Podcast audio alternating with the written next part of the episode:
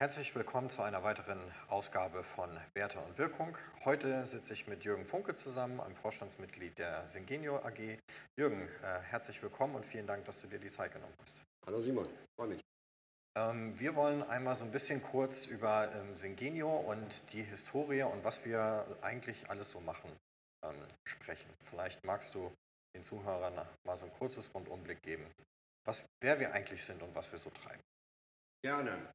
Ja, was machen wir? Ähm, wir unterstützen unsere Kunden im Bereich IT-Consulting und Business Consulting. Äh, vornehmlich in den Bereichen, na, haben wir drei Portfoliobereiche definiert, Next Generation Banking, Digital Payment und Internet of Everything. Ähm, das zeigt unser ja, Gesamtportfolio. Äh, bei Next Generation Banking, da geht es halt, äh, unterstützen wir unsere Kunden, Finanzdienstleister darin, sich für morgen aufzustellen. Hier definieren wir uns, glaube ich, ganz gut an der Nahtstelle zwischen Fachseite und IT.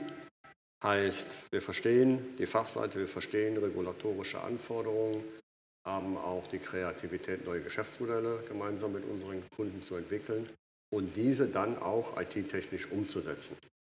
So, da sind wir, zumindest sagen unsere Kunden das recht gut unterwegs, auch im Bereich Enterprise IT, also echter Hardcore IT, wo es nicht darum geht, mal eine Transaktion pro Tag zu machen, sondern eine Million pro Sekunde. Das ist so das Leistungsspektrum, wo wir unsere Kunden unterstützen. An Mitarbeiterinnen und Mitarbeitern so recht breit gefächerte Kompetenz. Ähm, wie ich eben schon sagte, ist auf der einen Seite Hardcore IT-Know-how in all seinen Facetten, auf der anderen Seite Business, äh, Business Consulting Know-how. Und hier die Nahtstelle der Kompetenz ist dann das ganze Thema Methodik, wie ich das am besten umsetze. Das so zu unserem Leistungsspektrum. Ähm, ja, wie ist die Syngenio? Du hast gefragt, wie, wie ist das entstanden? Gegründet haben wir uns 2001, 2001 ein IT-Consulting-Unternehmen zu gründen. Für diejenigen, die in dieser Zeit im Geschäft unterwegs waren. War spannend, ähm, aber wir bewegen uns ab und zu auch mal ganz gerne azyklisch. Mhm. An der einen oder anderen Stelle gibt uns der Erfolg recht. Ähm, wir hatten auch mal schwierige Jahre. Äh, wir haben es jetzt heute geschafft, uns ja, mit gut 100 äh, festangestellten Mitarbeiterinnen und Mitarbeitern für unsere Kunden aufzustellen. Recht, äh, wir haben so den, den, westlichen Halbmond in Deutschland abgedeckt, was die schönen Städte angeht. Stimmt, das ja. ist äh, zum einen München, dann Stuttgart, äh, Frankfurt, in Bonn. Seit neuestem haben wir auch einen Standort in Düsseldorf und abgerundet wird das Ganze in Hamburg, wo wir gerade in unserem schönen Büro sitzen. Richtig, genau. Ähm, ja, das, äh, danke für die, für die kurze ähm, Geschichte an der Stelle und das, äh, den Überblick über unser Leistungsspektrum. Wie bist du persönlich denn zur Syngenio gekommen und ähm, was hast du vorher so gemacht? Ja, ähm, also was habe ich vorher gemacht? Ohne jetzt zu episch zu werden, ähm, in meinem früheren Leben äh, habe ich mal eine Lehre gemacht als Radio-Fernsehtechniker. So, dieses technische Interesse, das zieht sich bei mir bis heute durch.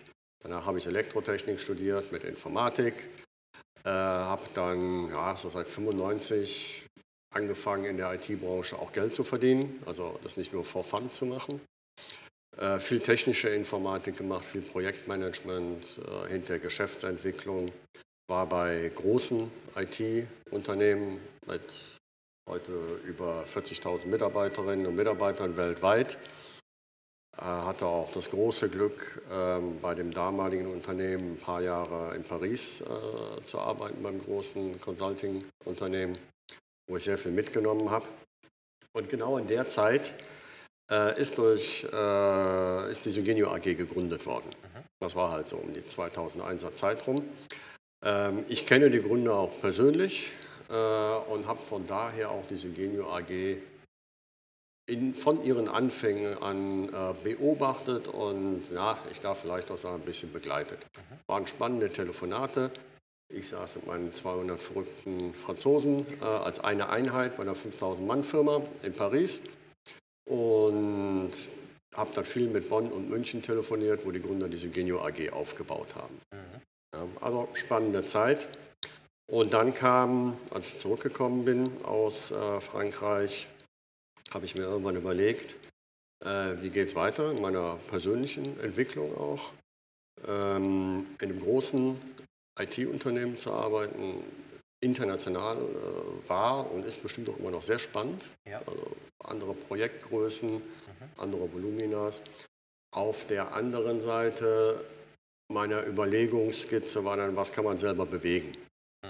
So, und da mich das Thema Unternehmertum ähm, auch schon immer etwas ähm, interessiert hat, äh, also nicht OPI, OPM, Other People's Idea, Other People's Money, ja, habe ich gedacht, Mensch, ähm, vielleicht findest du bei der Syngenio AG ein Umfeld, in dem du das selber in die Hand auch äh, mitnehmen kannst, also etwas mehr gestalten. Dann kam eins zu anderen, wir waren uns einig, ich habe dort angefangen mhm. bei der Syngenio AG, bin jetzt mittlerweile elf Jahre dabei. Ähm, ja, es äh, macht nach wie vor Spaß, wir können viel gestalten. Ich bin einer der Gesellschafter. Äh, vielleicht das ergänzend, Syngenio AG äh, ist nicht börsennotiert. Wir haben die AG gehört dem äh, Management, teilweise noch den Gründern. Und seit diesem Jahr haben wir auch Mitarbeiteraktien aufgelegt, heißt also auch den Mitarbeitern. Richtig, genau. Das wird dann in der nächsten Hauptversammlung, da freue ich mich schon, da sitzen mhm. ein paar mehr Menschen am Tisch. Mhm. Ja, absolut. Das ist ja auch äh, in gewisser Weise dann wieder ein Alleinstellungsmerkmal, was von den typischen AGs abhebt und äh, was ihr ja auch bei dieser Hauptversammlung nochmal angesprochen habt, als ihr das Thema äh, präsentiert habt, dass es dadurch auch ähm, eben äh, keine Interessenskonflikte in dem Sinne gibt, wie sie ja. halt oft bei klassischen AGs, die eben börsennotiert unterwegs sind und dieser Zwang äh, auf Quartalszahlen zu gucken und das als die Ultimo Maxima zu definieren halt nicht gegeben ist. Ne? Ja. Ja, cool. Du äh, hast äh, auch gesagt, dass du als äh, Radiotechniker angefangen hast. Ich musste gerade direkt äh, an mein Gespräch mit Jonathan Natzel denken, der mir Ähnliches erzählte, dass er eher aus der kreativ-musikalischen Richtung kam und dann irgendwann entdeckt hat, lass doch mal irgendwie BWL machen. Das äh, klingt schon so ein bisschen, so ein bisschen ähnlich. Ähm, genau, ich hatte mit ihm ge darüber gesprochen, über die Weltenmacher ähm, und wie die äh, zur Singenio dazugehören. Vielleicht kannst du da aus deiner Perspektive auch nochmal erzählen, was es mit der Gründungsplattform auf sich hat und wie die Geschichte mit den Weltenmachern zustande gekommen ist. Gerne. Ja, wie ist das zustande gekommen? Also ich habe euch eben ein bisschen was äh, über die Singenio AG erzählt, was wir im Core-Business machen.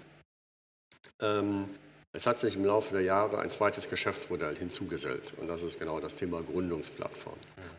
Wie kam es dazu? Wir hatten vor mittlerweile neun Jahre ist es, glaube ich, die Möglichkeit, äh, uns einer, an einer Unternehmensgründung zu beteiligen, die inhaltlich nahe an unserem Kerngeschäft liegt, aber dennoch weit genug entfernt ist, sodass es unser ja, Kerngeschäft nicht kannibalisiert. Ja. Also ein Speedboot aufbauen. Mhm. Das war im Bereich ähm, der Chipkartenprogrammierung. Äh, ja. Ähm, das haben wir auch gemacht, auch erfolgreich gemacht. Äh, ein komplettes Unternehmen aufgebaut, zwei Gründerinnen, äh, auch äh, ja, ein kleines Unikum, gerade in der Chipkartenbranche sind damals auf uns zugekommen. Und wir haben sie dann mit unserem Netzwerk, mit unserem Verständnis von Geschäftsaufbau, weil wir haben die Sygenio AG ja auch selber gegründet, ja. und auch finanziell ähm, als heute würde man sagen Seed Investor dann unterstützt. So relativ zeitnah kam dann die nächste Möglichkeit auf uns zu, sich an einem Unternehmen beteiligen und dann die nächste und die nächste. Und dann hat das damalige Management oder wir haben uns dann gesagt, Moment, stopp. Jetzt mal gerade innehalten. Äh, wir gründen hier Unternehmen. Das ist kein Spielplatz für irgendwelche Manager. Ja. Ähm, wie wollen wir es in Zukunft betreiben? Weil es bindet Kapazitäten und äh, ja, auch monetäre Ressourcen. So, entweder machen wir es richtig oder wir lassen es. So, ähm, nach relativ kurzer Zeit äh, haben wir gesagt, naja, wir, alles, was wir ähm, investieren, kommt aus dem Eigenkapital raus. Also wir sind seit Gründung Eigenkapital finanziert, mhm. auch unsere ganzen Beteiligungen. Dann lass es uns ernsthaft betreiben. So, insofern haben wir dann gesagt, wir betreiben das Geschäft Syngenio AG Core und Gründungsplattform parallel. Hieraus hat sich dann im Laufe der Zeit, äh, jetzt muss ich mal kurz nachrechnen, wir hatten ein Unternehmen in der Chipkartenbranche, was ich eben angesprochen habe. Ja. Im M2M-Bereich, Schrägstrich IoT, haben wir zwei Unternehmen gegründet. Ähm, eine Digitalagentur haben wir gemeinsam auch mit Gründerinnen hier äh, wieder aufgebaut. Und ähm, last but not least die Weltenmacher äh, im Virtual Reality Kontext, das du gerade angesprochen hast. Ja. Ähm, die Beteiligungen, äh, die ich jetzt gerade aufgezählt habe, äh, mit denen arbeiten wir alle noch zusammen. Bei den meisten haben wir dann auch äh, unsere Anteile im Laufe der Zeit abzugeben, abgegeben, immer aus unterschiedlichen Gründen. A, weil ein gewollter Exit da war, B, Management Buyout, wo wir gesagt haben, okay, jetzt habt ihr das Geschäft aufgebaut, ähm, führt es bitte erfolgreich weiter. Ähm, insofern ist heute das Thema Weltenmacher unser aktuelles Portfolio. Heißt auf der anderen Seite für die geneigten Zuhörer, wir sind durchaus jetzt aktuell auf der Suche nach weiteren Gründungsideen und Gründern. Ganz kurz gesagt, was bringen wir rein? Mhm. Unsere Expertise ja. des Unternehmensaufbaus. Ich betone das immer so ein bisschen im Unternehmensaufbau, auch wenn es vielleicht etwas oldschool klingt. Ich grenze es mal ab, äh, wir sind keine Start-up-Stanze. Ja, one out of ten ist nicht unser Ziel. Unser Ziel ist, äh, jedes Unternehmen soll möglichst funktionieren in seinem Kontext. Ja. Ja? Äh, ich glaube, das können wir gut. Äh, ganz schnell gründen, ganz viel gründen, äh, ganz schnell wieder aufhören, können andere, glaube ich, besser. Ähm, Über den Erfolg dieser Modelle lässt sich dann ja auch streiten. Ne? Also selbst die gefeierten Helden dieser Szene, die das in dem Kontext betreiben, werden ja heute auch schon mit anderen Augen gesehen als noch vor drei bis fünf Jahren. Werden mit anderen Augen gesehen, wobei ich da auch immer so, naja, Engelchen und Teufelchen. Ich finde das ähm, unternehmenstechnisch gar nicht so schlecht, dass es diese Kultur gibt. Mhm. Ja, wir brauchen auf der einen Seite dieses, auch wenn es ein bisschen Buzzwording ist, uh, fail fast, but fail often, ja, damit die Kreativ auch, Kreativität auch rauskommt. Ja. Ja? Und damit äh, die Investoren auch die Möglichkeiten haben zu investieren. Und daran hapert es noch, äh, gerade bei uns in Deutschland, das ist nicht Neues. Wir erleben das äh, wirklich massiv. Mhm. Äh, also von der Gründungsplattform, wir investieren in Unternehmen in einer gewissen Zeitreihe so zwischen 300.000 und 500.000 ja. ja, pro Unternehmensgründung. Mhm. Ähm, in aller Regel, zumindest bei uns, toi, toi, toi, funktioniert das dann auch so weit, sodass dann, wenn das Ding größer wird und skaliert, Anschlussfinanzierung notwendig ist. Mhm. Und da sehe ich nach wie vor einen riesen Gap zwischen ich sag mal, einer 3 Millionen Finanzierung oder wo sie dann alle anfangen, naja, ab 10 Millionen rede ich ja nicht mehr mit euch. Ja, oder unter 10 Millionen, Entschuldigung. Ja. ja. ja. So, und da ist eine, wie soll ich das ausdrücken, da ist die Investitionskultur sehr defizitär bei uns. Mhm. Ja, wir versuchen hier gerade mit äh, Venture, äh, und Family, Venture Capitalists und Family Offices die Lücke zu schließen. Das wird auch für unsere Gründungsplattform die nächste Herausforderung werden in den nächsten Jahren. Wir haben da schon ein paar ganz gute Ideen. Ich denke, das geht dann auch gut voran. So, zurück zu den Weltenmachern, um das Beispiel aufzunehmen. Du hast den Jonathan als einer der Gründer und der Boris Kanzo genannt. Ähm, ja, es war ja fast klassisch. Also mit dem Boris Kanzo, der hatte damals eine Professur an der Universität Wiesbaden und über ein paar Ecken kannte ich ihn und tatsächlich haben wir Kölsch getrunken. Und er erzählte mir auch von seinem Schwerpunkt Virtual Reality. Naja, und wie das dann so ist, habe ich gedacht, okay, äh, wir sind stark in Gründung im B2B-Bereich. B2C kennen wir uns nicht ganz so gut aus, muss dann der Partner mitbringen. Äh, Gaming ist, glaube ich, im VR-Bereich abgefrühstückt. Ähm, das Thema Rotlicht passt auch nicht so ganz zu uns. Außerdem gibt es da auch schon eine entsprechende Industrie. Also, wenn wir was Seriöses im B2B finden, warum nicht? So, dann haben wir uns tatsächlich getroffen und das in seinem Büro in Wiesbaden und dann auch gemeinsam mit Jonathan äh, auch in seiner Küche in Köln äh, entsprechend durchdekliniert. Äh, und zwar seriös, also wirklich mit ähm, Business Model Canvas und Excel auch durchdekliniert. Und daraus hat sich dann ja, ergeben, dass die Ingenio AG dieses Vorhaben finanziert hat. Mhm. Es war am Anfang nicht absehbar, was genau da hinten rauskommt. Dass es Virtual Reality ist, dass es was mit immersiven Themen zu tun hat. Logisch, das bedingt die Technologie, aber in welchen Bereichen wussten wir nicht. Du hast ja jetzt auch einen Finanzblock hier. Ja. Ähm, Syngenio kennt sich mit Finanzdienstleistern ich denke mal, ziemlich gut aus. Also liegt es nahe Virtual Reality für die Banken- und Finanzdienstleisterbranche. Genau. Da braucht bestimmt jeder den virtuellen Verkaufsraum und was auch immer. Ähm, damit sind wir dann gestartet. Ähm, das hat mal richtig gefloppt. Also ein bisschen spooky Anwendung machen für eine Messe ist ja okay.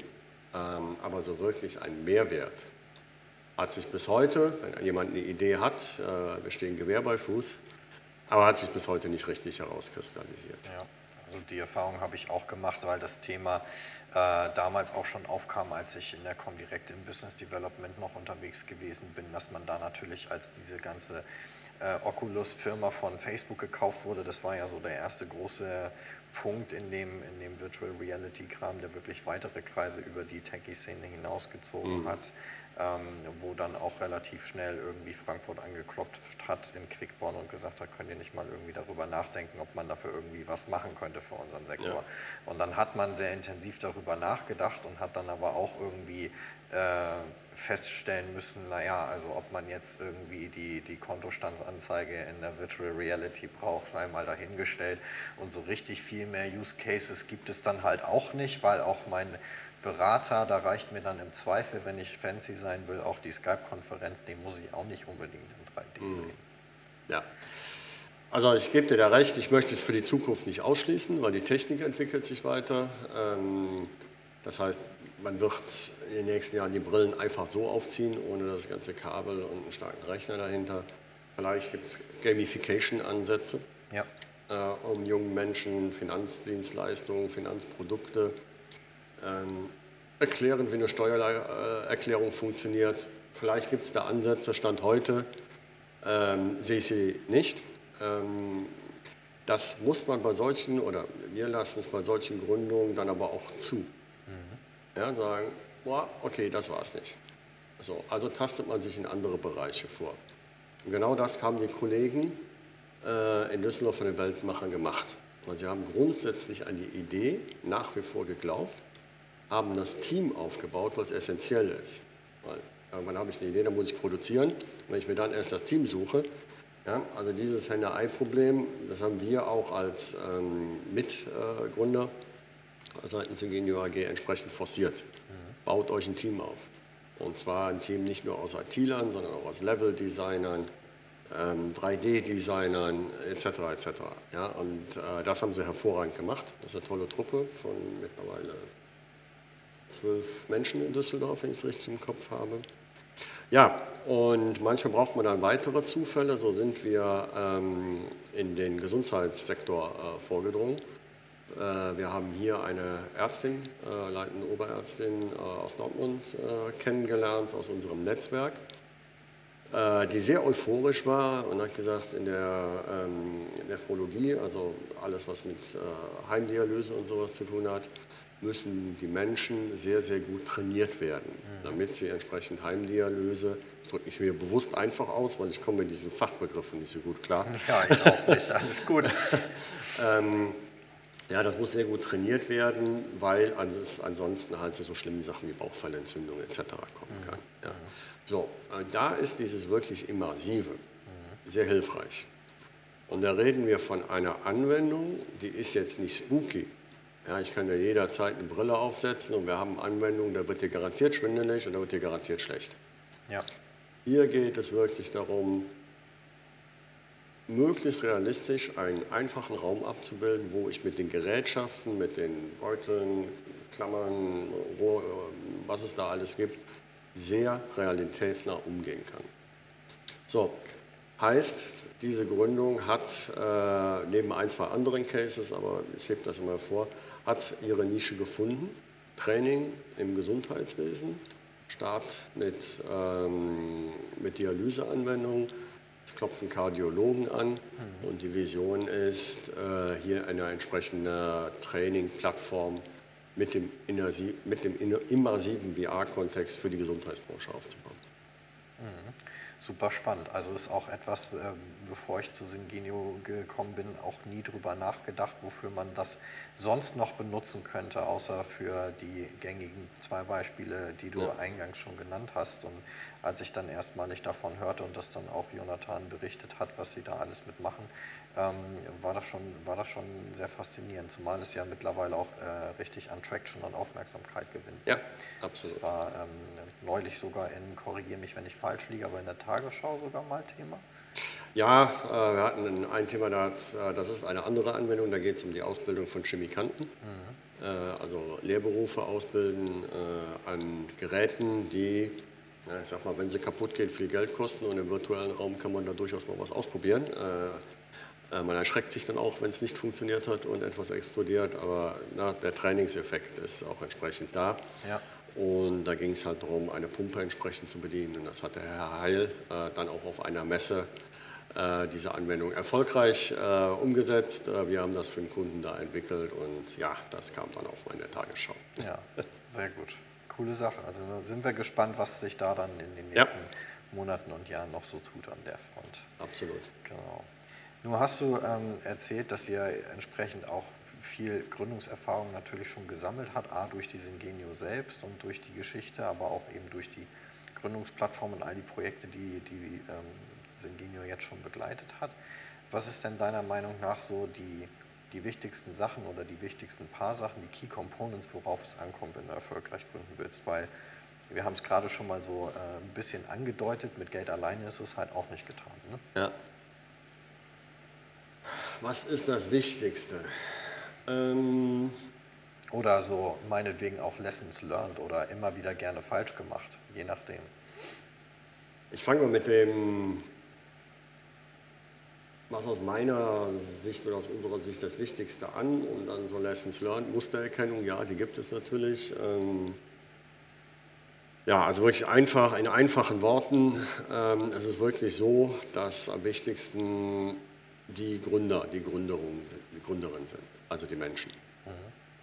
Äh, gefolgt von einem entsprechenden Markt, und dann bewusst in dieser Prioritätenreihenfolge die eigentliche Idee, das Produkt, die Dienstleistung etc.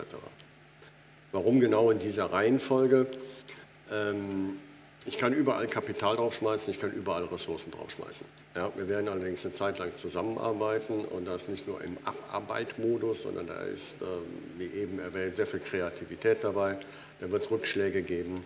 Da wird man sich über die Produkte, über die Dienstleistung streiten. Man wird andere Wege gehen müssen. Ähm, Das Geld wird knapp werden. Also man verbringt schon eine sehr intensive Zeit miteinander. Und da ist es von beiden Seiten her oder von allen Seiten her wichtig, ähm, dass die menschliche Komponente da passt. Ja. Ich habe unsere Gründungsplattform auch mal ähm, Startup für Erwachsene genannt. äh, Erwachsene muss hier nicht unbedingt bedeuten Erwachsene im Alter, weil die Definition ist eh schwierig. Das ist eine philosophische Diskussion. Das stimmt. Ja? Ähm, aber uns sind halt schon Menschen, die eine gewisse Erfahrung mitbringen, unabhängig von dem Alter. Ja. So, also der Mensch, dann ist es wichtig, dass wir schnell erkennen gegenseitig, dass wir grundsätzlich in einem Markt sind, der idealerweise blauer Ozean, aber das entwickelt sich meistens. Ja, ähm, so einfach ist es dann noch nicht, aber dass es in Märkten ist, die wirklich zukunftsfähig sind. Und als drittes in der Priorität ist dann die eigentliche Idee. Warum als drittes? Die wird sich garantiert ändern. Ja. Ja, man fängt meistens mit der Idee an, euphorisch und das und das, genau das Produkt möchte ich machen und diese Dienstleistung. Ich habe es gerade anhand von den Weltmachern erzählt, es gibt den roten Faden. Aber das eigentliche Thema wird meandern, nennen wir es vielleicht so. Das sind so die, die, die wichtigsten Rahmenbedingungen, die ich mir anschaue, neben natürlich einem vernünftigen Business Case. Das müssen keine 20 Seiten sein, das muss auch kein sozialistischer Fünfjahresplan sein. Darum geht es nicht. Ja. Ähm, aber zwischen einem, also es ist schon wichtig, dass man ein ordentliches Business Model Canvas hat, mal eine Idee formuliert, eine Vision formuliert, das Warum, das Was, das Wie und auch mal Excel-Lite anschmeißt. Ja. Ja. So was so Mustererkennung angeht, Mm, Ja, haben wir auch. Also ein bisschen Track Record haben wir ja über die Jahre gesammelt. Ähm, grob gesagt, erstes Jahr Euphorie, zweites Jahr Panik, weil kein Geld am Konto. Schießt mehr Geld nach, dann konsequent zu sein. Nein, schärft euer Portfolio, schärft unser Portfolio. Und toi, toi, toi, bis jetzt hat es geklappt, im dritten Jahr stellt sich der Erfolg ein. Ob das jetzt immer genau drei Jahre sind, ähm, auch das, das atmet.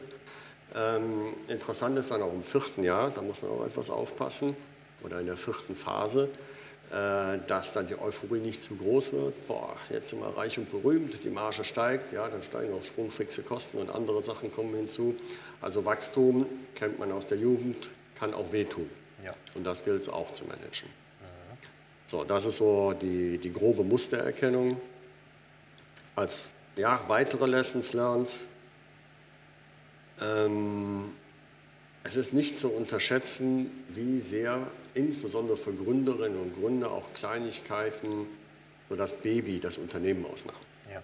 Wir können sehr schnell und einfach seitens Eugenio, ich habe eben unsere Standorte dargestellt, wenn einer bei uns gründen möchte, theoretisch hat er direkt sechs, sieben Standorte. Ja, wir haben selber internen Service für IT. Ja, innerhalb von drei Tagen kriegen wir dann eine IT-Infrastruktur hin. So weit, so gut. Manchmal macht es aber auch viel mehr Spaß, sich den Rechner nebenan zu kaufen und sagen, so, das ist meiner. Und das ist mein kleiner Raum. Wo man dann sagt, naja, Leute, komm, das, kümmert euch über ein Portfolio. Das ist nicht zu unterschätzen und darf man auch, äh, das ist meine Lessons, auf gar keinen Fall einbremsen. Auch wenn es vielleicht mal einen Euro mehr kostet. Hey, machen. Identifikation ist so dermaßen wichtig. Wir kennen das selber aus den eigenen Gründungen ähm, und da einfach ähm, ja auch mal einen Schritt beiseite, beiseite gehen. Ja, okay. ja ähm, macht auf jeden Fall äh, total viel Sinn, so wie du das erklärst. Und ähm, was ich auch nochmal aufgreifen wollen würde, ist der Punkt des Teams, den du eben schon erwähnt hast, dass äh, am Beispiel der Weltenmacher, wie sich das auch aufgebaut hat und dass ihr da sehr spezifisch auch den Fokus drauf gelegt habt, dass die Kollegen frühzeitig sich das Team aufbauen und nicht erst Luftschlösser bauen und dann irgendwann mal anfangen, sich Leute zu holen, wenn sie wirklich produzieren müssen. Ähm, ich meine, in gewisser Weise kennen wir es ja eigentlich aus dem Consulting, aus dem täglichen Projektgeschäft, unabhängig der Branche ja genauso, dass äh, egal was für ein Projekt du dir vor, vornimmst, ob groß oder klein, komplex oder eigentlich eher nicht so komplex, das Team ist irgendwie das A und O. Und ähm, wenn da die, äh, die, die Einstellung nicht passt, dann wird das halt schnell problematisch, weil am Ende des Tages hängt dann immer noch viel an den Menschen. Ne? Ja. Ähm, was siehst du da so als, als Kernherausforderung? Ähm, wie, wie baut man ein funktionierendes Team auf? Oh, eine sehr große Frage. Absolut, ja. Wie baut man ein funktionierendes Team auf? Ähm, indem man die bestmöglichsten Rahmenbedingungen schafft. So, das ist eine sehr allgemeine Antwort auf die Frage. War ja auch eine sehr allgemeine Frage.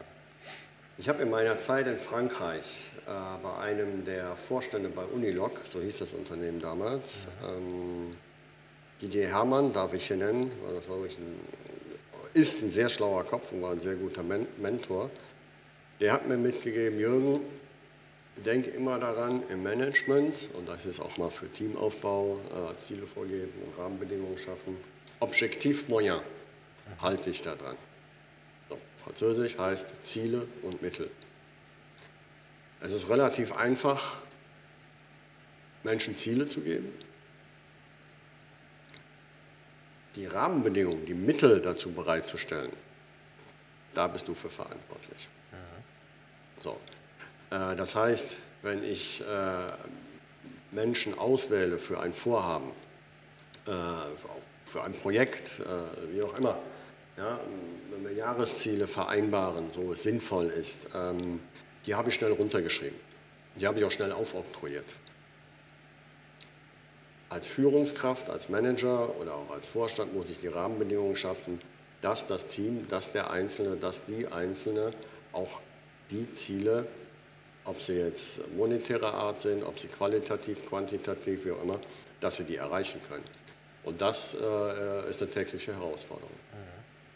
Ich denke auch, also das ist auch etwas, was ich aus meiner persönlichen äh, Berufserfahrung immer wieder mitgenommen habe, dass das auch beinhaltet, sich bewusst zu sein, dass diese Ziele auch atmen, wie du eben äh, ja. gesagt hast, und dass sich das durchaus auch mal einstellen kann, dass man die unterjährig nochmal anpasst, ähm, so in beide Richtungen oder einfach feststellt, vielleicht haben wir auch den völlig falschen Fokus gesetzt und wir müssen eigentlich auf was ganz anderes gucken, nämlich zum Beispiel nicht auf Quantität, sondern auf Qualität oder umgekehrt. Ja. Ähm, und dass das bloße Versteifen auf, wir haben aber am 1.1. gesagt, wir machen das so und bis Ende des Jahres musst du zusehen, wie du das hinbekommst, halt nicht immer ähm, des Rätsels Lösung ist an der Stelle. Ne?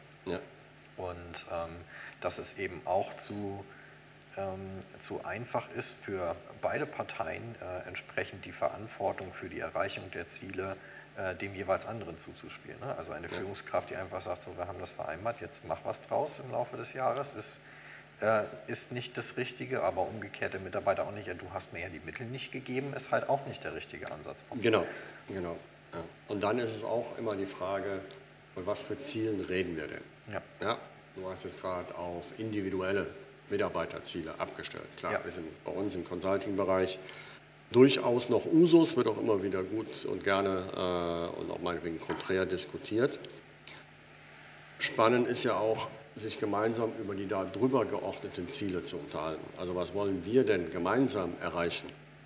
Richtig. Ja, so, und da geht es darum, ähm, mehrere Faktoren. Ja, wir wollen Geld verdienen. Also bei uns steht auch AG dahinter und nicht EV. Ja? Äh, und jeder Einzelne hat auch entsprechend und Einzelne ähm, das entsprechende Salär äh, zu verdienen und verdient. Ja? Dann ist es aber auch was mit, ähm, wird mein Intellekt dann auch angesprochen? Ja? Kann ich mich weiterentwickeln? Entwickelt sich das Unternehmen weiter? Kann ich mich mit den Aufgaben bei meinen Kunden einigermaßen identifizieren? Das wird mal mehr und mal weniger sein. Ja, also nur Wunschkonzert ist auch schwierig. Aber ja, auch hier Rahmenbedingungen schaffen. Ja. ja.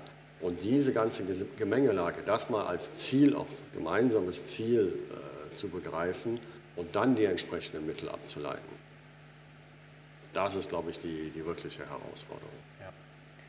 Und ich glaube, das trägt halt auch immens dazu bei, ein, ein Teamgefühl zu schaffen, egal ob das jetzt auf der Einzelteam-Ebene ist von irgendwie fünf bis zehn Leuten, die, die in einem Bereich zusammenarbeiten ja. oder als Gesamtteam des, des Bereiches oder des Unternehmens, diese, diesen Fokus da auch immer wieder drauf zu lenken, dass ähm, am Ende des Tages alle in einem Boot sitzen und hoffentlich in dieselbe Richtung rudern. Ähm, ja, ja, genau. genau. und ähm, dass das eben schon auch äh, ein Aspekt ist. Also das habe ich natürlich gerade in den in den größeren Bankkonstrukten, in denen ich äh, vorher unterwegs gewesen bin, auch erlebt. Ne? Also auch in einer vergleichsweise kleinen Bank mit nur knapp über 1000 Mitarbeitern hast du ganz klar die Abgrenzung äh, nach, nach Straßenseite und Bürogebäude oder ähm, schlicht nach Ressourcen. Ne? Also ja. Dieses ist halt nicht mein Thema, muss der andere gucken, wie er klarkommt, ist irgendwie immer ein Phänomen. Ne? Und ja. das aufzubrechen ist, glaube ich, auch etwas, was tägliches Arbeiten von allen Beteiligten erfordert, um das auch immer präsent zu halten, dass das eben. Absolut. Und auch das, äh, den Punkt, den du da ansprichst, äh, natürlich haben wir auch die Herausforderung. Ja? Wir sind an mehreren Standorten, wir müssen standortübergreifen, wir haben Reisethematik. Äh, das lässt sich immer so einfach sagen, naja, wir stellen die richtigen Menschen ein und Teaming und dann ist alles gut. Nee, das sind schon wirkliche Herausforderungen. Und auch hier als ein Mittel einfach mal herausgepickt, ähm, also auch Konfliktfähigkeit zu schulen ja, Methodik zu schulen, mal die Leute aufeinander zugehen zu lassen, auch wenn es weh tut. Das gehört auch dazu. Ja, das ist nicht immer nur äh, der fachliche Aspekt und der monetäre Aspekt. Ein ehemaliger Aufsichtsratsvorsitzender für uns, äh, auch aus der, hat auch eine IT-Firma, der hat sich getraut, und das fand ich gut, das ist schon ein paar Jährchen her, ähm, zumindest in Englisch, eine Stellenanzeige zu schalten mit dem Header I want an asshole-free company. ja. ja. So, muss man sich erstmal trauen, auf, auf Englisch geht es einigermaßen, steckt aber auch einiges an Philosophie dahinter. Mhm. Ja, heißt, er, auch Gründer seines eigenen Unternehmens und sagt, ich verbringe hier so viel Zeit, wie wir, ne, wie wir beide, die, äh, die Kolleginnen und Kollegen, Äh, das Unternehmen, wie ich eben sagte, gehört uns, Mitarbeitern, Gründern, Management. Ähm, also lass uns doch auch sehen, neben allen wirtschaftlichen Aspekten, dass wir zumindest äh, größtenteils eine gute Zeit haben. Richtig. Ja? So, und das hat auch dann etwas mit Management und Vorgaben durchaus zu tun. Ähm, Sygenio ist, ist kerngesund, uns geht es gut, wir schreiben gute Margen äh, und die sind auch für uns und für die Aktionäre akzeptabel. Man könnte noch mehr rausholen. Also ein, zwei Prozentpunkte, drei Prozentpunkte kriege ich jederzeit rausgequetscht. Und das ist halt genau das Ding, ich kriege die rausgequetscht. Und damit, wir drehen jetzt schon hoch. Also wir arbeiten alle viel und muss man aufpassen, dass wir nicht überdrehen. Ja. Ja? Ähm, da jetzt noch mehr rauszuholen, um einen Börsenkurs oder was weiß ich was Genüge zu tun, verändert dann auch sehr stark, naja, ich hatte es eben gesagt, die Mittelverwendung und auch das Handeln. Ja. Ja, von daher hoffe ich, bei all den Herausforderungen, die wir da haben, und es läuft nicht jeder Tag gleich schön, das muss man, das ist ganz klar so, aber dass wir das über diese Wege hinkriegen. Ne? Und ich glaube auch, dass wenn man es von Anfang an versucht gut zu machen, dann muss ich hinterher nicht mit irgendwelchen Gimmicks Richtig. äh, das wieder übertünchen. Ja, das, äh, also schön, dass du die Gimmicks ansprichst. Das ist tatsächlich irgendwie auch ein Thema, was mich äh, in der Historie der, der letzten Jahre und meiner verschiedenen Banken, in denen ich gearbeitet habe, auch immer wieder begleitet hat, weil das Thema New Work ja äh, immer mehr irgendwie an Fahrt aufgenommen hat und auf einmal war es dann ganz wichtig, dass man da neue Wege geht und so wie es früher war, war es schon mal grundlegend alles nicht mehr richtig. Und wenn dann so radikale Aussagen getroffen werden, dann ist das sowieso immer, finde ich, ein bisschen in Frage zu stellen, weil es kann ja nicht ewig funktioniert haben und dann von heute auf morgen schlecht sein. Ja. Ähm, und dann war halt so die gängige Prämisse, naja gut, wir nehmen jetzt irgendwie eine Etage und die bauen wir dann schön um und da kommen neue äh, Tische rein und dann kommt da Lounge-Atmosphäre und dann kriegt ihr einen Tischfußballtisch und damit ist das Thema gelöst. genau. Ja. Ne? Und Ja. Da ist also so richtig am Thema vorbei, ist, finde ich, wirklich ein klassisches Beispiel von am Thema vorbei, weil sich da nicht wirklich mit beschäftigt wurde, was heißt das jetzt eigentlich in dem Konzept und was ist irgendwie das, was es überhaupt bewirken soll, sondern nur wir machen das jetzt einfach, damit wir sagen können, ähm, wir haben es mitgemacht und damit sind wir dann erstmal zufrieden. So ein bisschen so wie in der, in der Fintech-Branche irgendwie äh, ein, zwei Jahre lang alle Leute unbedingt was mit Blockchain machen mussten und Ja. ähm, selbst dann etablierte Firmen, ich kann mich noch daran erinnern, dass Kodak, die ja früher äh, Führer, führend waren in der Fotografie und dann ja äh, den Trend auf Digitalpumpenkameras sehr verpasst haben, dann angekündigt haben, dass sie eine Blockchain-Lösung äh, für Fotografen anbieten werden, um dann auch das ganze Okay. Ur Urheberrechtsthema zu lösen. Und deren äh, Kurs äh, von, von einem Tag auf den anderen um 120 Prozent angestiegen ist, der Aktienkurs, nur mit der Ankündigung, dass sie eine Ja. Blockchain bauen werden. Ähm, und auch da ist halt einfach so viel aufgebauscht worden und Hauptsache, wir haben es irgendwie im Namen drin. Und ähm, diese Tischfußball-Thematik ähm, mit, mit der Arbeitsatmosphäre war für mich halt immer das Gleiche, weil eigentlich ging es da ja um ganz andere Komponenten. Da ging es ja eigentlich um eine neue Einstellung von mit, äh, miteinander arbeiten. Ja. ja, du sprichst zwei Sachen an. Ne? Also einmal mh, das Thema Kicker, äh, um das mal als Synonym zu nehmen, und das andere das Thema Blockchain.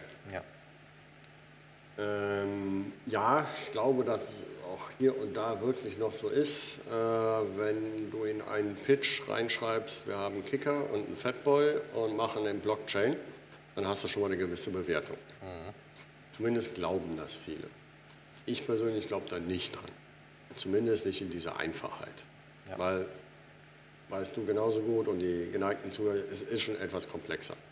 Und nur weil man einen Kicker da hat, heißt es nicht, dass ich eine gute Stimmung, ähm, dass ich die Menschen fordere, dass ich sie in ihrem Anspruch äh, unterstütze. Ähm, das ist damit nicht gegeben. Ich habe nichts gegen Kicker. Ich habe einmal beim Partnerunternehmen gearbeitet, äh, in dem Büro, die hat eine Tischtennisplatte. Da bin ich wahnsinnig geworden. Also mitten im Raum. Also man kommt da auf die witzigsten Ideen. Ähm, nein, ich finde es gut, wenn Unternehmen das, was ein Unternehmen machen kann, auch entsprechend weitergibt. Ob es, manchmal gibt es Einkaufskonditionen, wenn man für Kunden arbeitet, da gibt es entsprechende Bonusprogramme. Äh, wir haben bei uns ein Cafeteria-Modell, äh, was Mobilität angeht. Ähm, ja, wir sind jetzt gerade dabei, das, das, Ganze mit Sport zu unterstützen, ne? weil so viel bewegen wir uns dann auch nicht. Nee. Ja, ähm, wir, wir, investieren sehr viel, äh, hatte ich jetzt auch schon zwei, dreimal gesagt, in, in Schulung unterschiedlichster Art, um uns auch entsprechend hier fit zu machen und bereit zu sein für die Herausforderung. Also man kann schon als Unternehmen was tun. Mhm. Ja? Ähm, Nochmal, ich bin dafür, es möglichst von Anfang an gut zu machen, um dann nicht hinterher mit irgendeinem und jeder kriegt einen Massagesessel das zu übertünchen. Ja. ja das ist, ähm, das wird nur sehr kurzfristig. Ja, und das ist dann ähnlich, äh, um auf das zweite Buzzword dann Blockchain äh, zu kommen, schreib Blockchain drüber und du bist ähm, up to date. Ja? Äh, das ist es nicht. Ähm, das geht viel weiter. Wir haben, wir haben jetzt zum Beispiel einen Kunden, wo verschiedenste ähm, äh, Kompetenzen bei uns arbeiten. Also wirklich IT-Consultants, Business-Consultants, auch die Methodiker. Das ist aus der Logistikbranche. Und die wollten ihre Container smart machen. Mhm. Das macht ja jetzt jeder. Genau. Ja, okay. Dann machen wir die Dinger smart. Was heißt das denn? Mhm. Ja? So, die meisten heute in dem IoT-Kontext äh, gehen hin und sagen, ja, dann schmeiße ich da jede Menge Sensoren drauf, dann weiß ich, wo ich bin, vielleicht was ich bin, vielleicht kann ich es auch noch übermitteln, ähm, Temperatur und, und all sowas. Also technologisch smart. Okay. Sag ich Haken hinter? Machen. Mhm. Habt ihr auch schon mal darüber nachgedacht, die Dinger kaufmännisch smart zu machen? Und da ist dann auf einmal, ja, wie? So, die Buzzword-Leute, die sagen jetzt, ja klar, da muss man mit Blockchain die Abrechnung machen. Das ist es eben nicht. Mhm. Erstmal drüber nachdenken. Das, was ich mit der ganzen Sensorik, mit dem technischen Smarten erwirke, dann ist egal, ob das jetzt ein Container ist oder andere Dinge, die man sich da vorstellen kann, das zu nutzen, um jetzt wirklich auch gedanklich so ein Ding kaufmännisch smart zu machen. Ja. Und natürlich rede ich da von digitalen Kontrakten. Mhm. Ja, wenn eine Aktion ausgelöst ist, dann kann ich eine Abrechnung starten. Ja, ähm, und das äh, rechtssicher. Mhm. Und da gibt es verschiedene Technologien. Ich kann ganz normal verteilte Datenbanken nehmen. Ich kann auch eine Blockchain nehmen. Ja? Mittlerweile gehen da so die, die Gedanken hin, weil ich sehr spannend fand. Äh, da ist bei uns mittlerweile, formieren sich da Teams, wie ist das denn äh, umweltverträglich? Das heißt, wie viel Energie verbraucht denn eine Technologie, mhm. um technisch kaufmännische Prozesse abzuwickeln? Fand ich super spannend oder finde ich gerade super spannend, die Diskussion. Und die kommt zustande, jetzt versuche ich wieder die Kurve zu bringen, wie kriege ich Teamings und Menschen hin, indem ich unterschiedliche Menschen mit unterschiedlichen Kompetenzen zusammenstelle. Ja. ja das ist sehr wichtig. Ja, wir müssen Rahmenbedingungen ähm, herstellen, äh, unterschiedliche Kompetenzen, unterschiedliche Kooperationen. Kooperationen auch hier immer am besten unter Ungleichen und dann wirken sie. Was denke ich mal auch, äh, was wir in den letzten ja, Jahren erfahren haben, äh, ist, wir sind wesentlich bunter geworden. Ja? So, das heißt, äh, das geht weit über Männlein, Weiblein hinaus, äh, Internationalität und was man sich sonst noch alles vorstellen kann. Ähm, das ist nicht nur dem geschuldet, dass wir einen Arbeitnehmermarkt haben bei uns in der IT-Branche und es an Fachkapazitäten, äh, an Experten mangelt. Ja. Da muss man auch selber als Unternehmen Eigentum verpflichtet hier auch selber ausbilden. Ähm, neben den Experten und Senioren, die wir entsprechend an Bord haben, aber auch bunter werden. Das macht auf der einen Seite auch sehr viel Spaß. Mhm. Es gibt neue Gedankengänge, weil die Menschen auch aus anderen Kulturen kommen, andere Backgrounds haben. Und man reibt sich an der einen oder anderen Stelle auch mal. Ja, genau. Ja, und das macht, wenn man das kann, entsprechend den Reiz aus. Und dann habe ich ein tolles Team zusammen. Sehr gut, ja. Würde ich, würde ich äh, absolut so unterschreiben. Also ich glaube, es kommt einfach immer sehr auf die Diskussionskultur an und äh, lege da auch immer persönlich äh, immer einen Wert darauf, dass es einen Unterschied zwischen Diskussion und Streit gibt. Ne? Also Ja. das eine ist äh, destruktiv und das andere ist konstruktiv im besten Fall, zumindest in der Theorie. Genau. Dass die Grenzen natürlich fließend sind, ist ein anderes Thema. Ja. Ähm, ja, genau. Ähm, klar, das ganze, das ganze Thema können wir jetzt natürlich äh, nicht abschließen, um zumindest noch mal kurz äh, über unsere, unsere, unser Kern, unsere Kernbranche, die Banken äh, und die Finanzwelt äh, zu sprechen sozusagen. Ähm, was siehst du denn gerade so an Herausforderungen, Trends, ähm, an Dinge, die die, die die Finanzszene, hätte ich jetzt fast gesagt, so bewegen? Und was kommt da so gerade auf uns zu? Ja.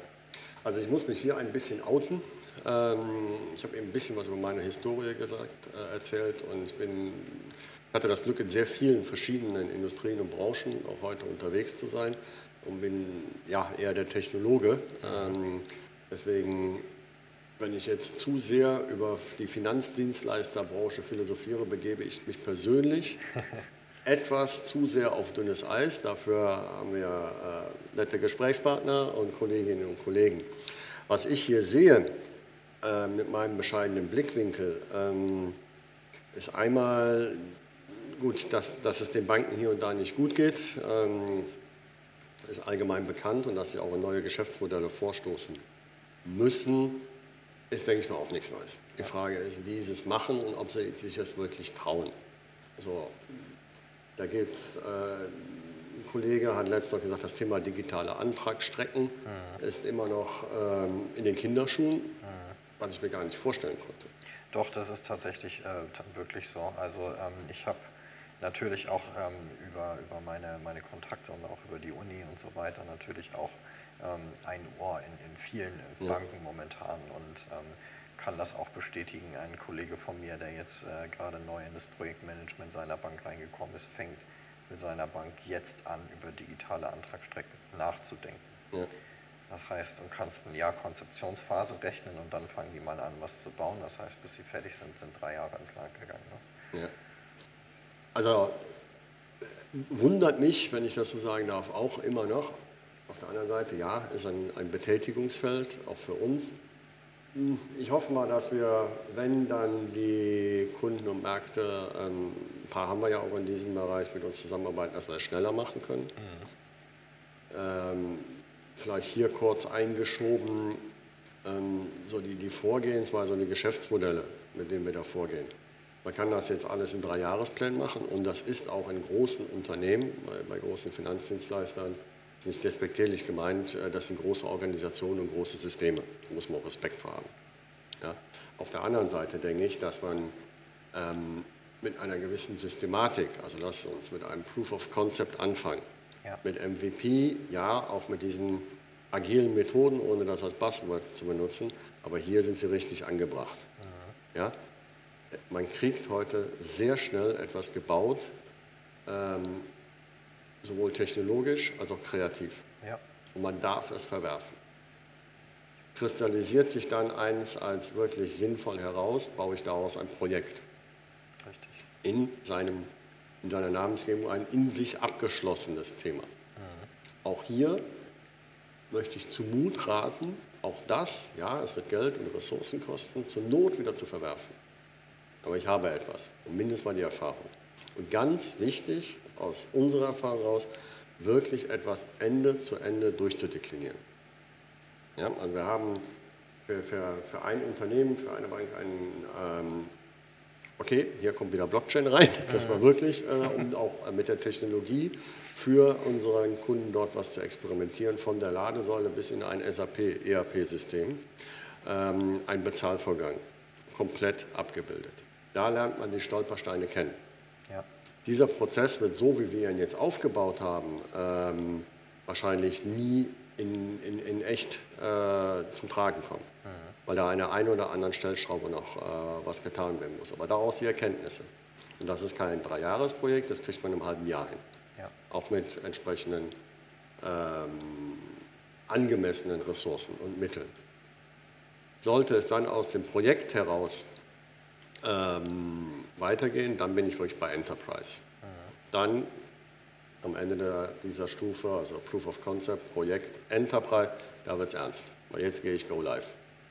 Ja, da sind dann auch unsere Enterprise IT-Experten, ne, da geht es wirklich um echte Transaktionen, da geht es um Regulatorik, da geht es, ähm, ja, da guckt die BaFin vielleicht noch mal hier und da drauf.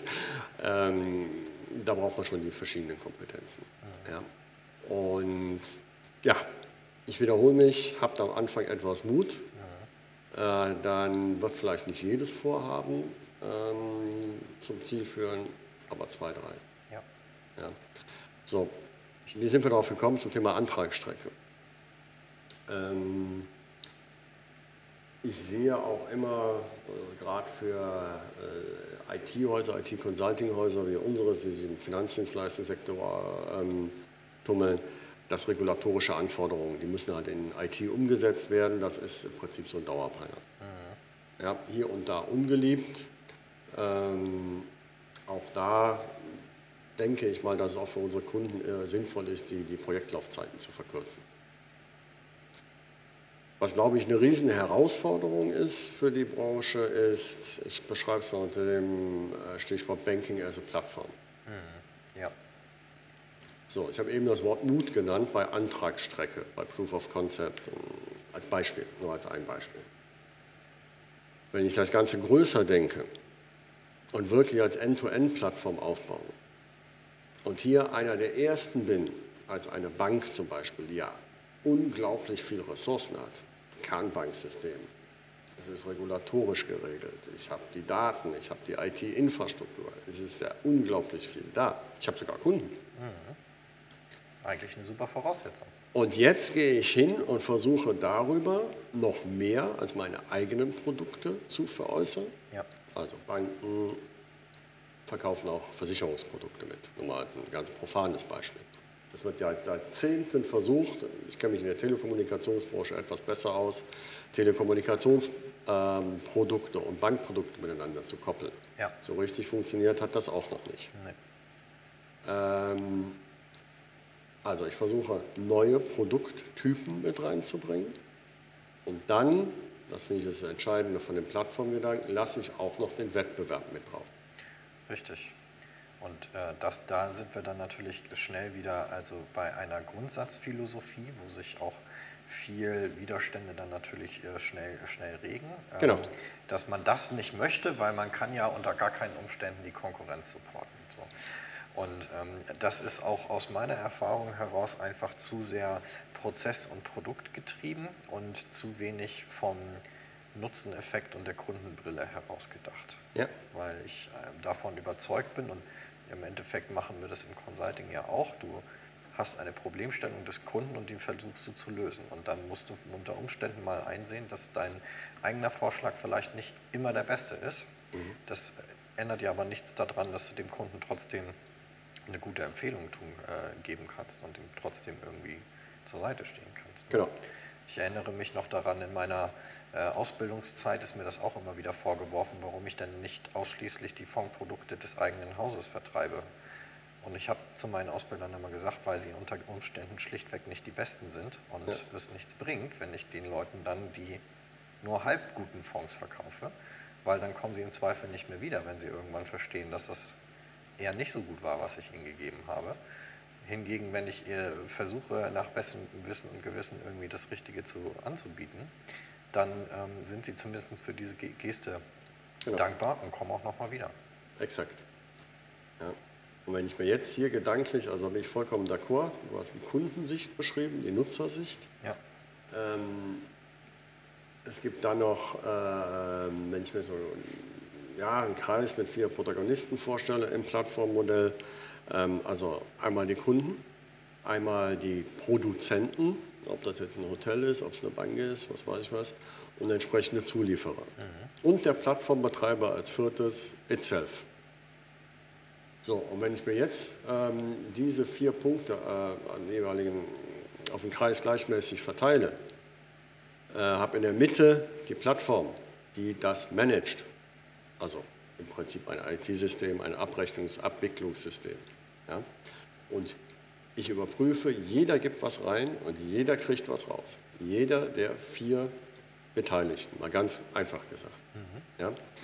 Ähm, da liegt der entsprechende Charme drin. Wenn es an einer Stelle nur einen gibt, der nur was reingibt, aber nichts rausgibt, äh, rausbekommt, macht es keinen Sinn. Vice versa. Ja. Ja, es muss jeder der Parteien was reingeben und was rausbekommen. Das kann Geld sein, das kann Einfachheit in der Bedienbarkeit oder Zugang sein, das kann mehr Kunden, mehr Geschäft sein ne, für Lieferanten, Partner. Ja. Ähm, ja, ich versuche damit auch natürlich Intermediäre auszuschalten, die Prozesskette zu verkürzen, um es kostengünstiger zu machen, um es sicherer zu machen, etc. etc. Ja, und diesen Gedanken konsequent, also methodisch, mal durchzudenken und den Mut zu haben, auch hier ähm, das eine oder andere aufzubauen mhm. und wirklich zu erleben. Mhm. Ja, muss dazu etwas investieren, muss die Teams zusammenstellen und die Kosten auch. Und ich werde auch ein paar sonstige Ressourcen brauchen. Die Sache ist, es wird sich auf jeden Fall lohnen, weil sonst macht es jemand anders. Absolut. Das ist so sicher wie das Arm in der Kirche. Absolut, ja. Und äh, das ist ja genau auch eigentlich der, das Stichwort äh, der sogenannten Selbstkannibalisierung, unter dem viele Banken darüber nachdenken, wie wollen wir jetzt eigentlich mit den Herausforderungen umgehen. Ne? Trauen ja. wir uns das oder trauen wir uns das nicht, so wie du es eben gesagt hast. Ja.